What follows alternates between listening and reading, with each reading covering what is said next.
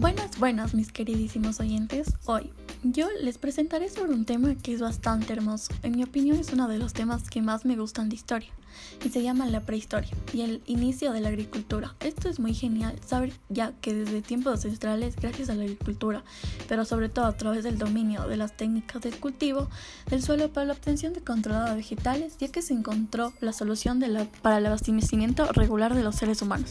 Esto es muy importante porque en general la agricultura es la actividad agraria que comprende todo un conjunto de acciones humanas que transforma el medio ambiente natural con el fin de hacerlo más apto para el crecimiento de las hembras, ya que es la, agricultura es sumamente importante para el progreso y el desarrollo humano.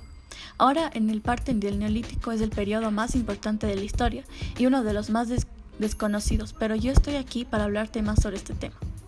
Se llevó a cabo la adopción de la ganadería y la agricultura, como ya lo había mencionado.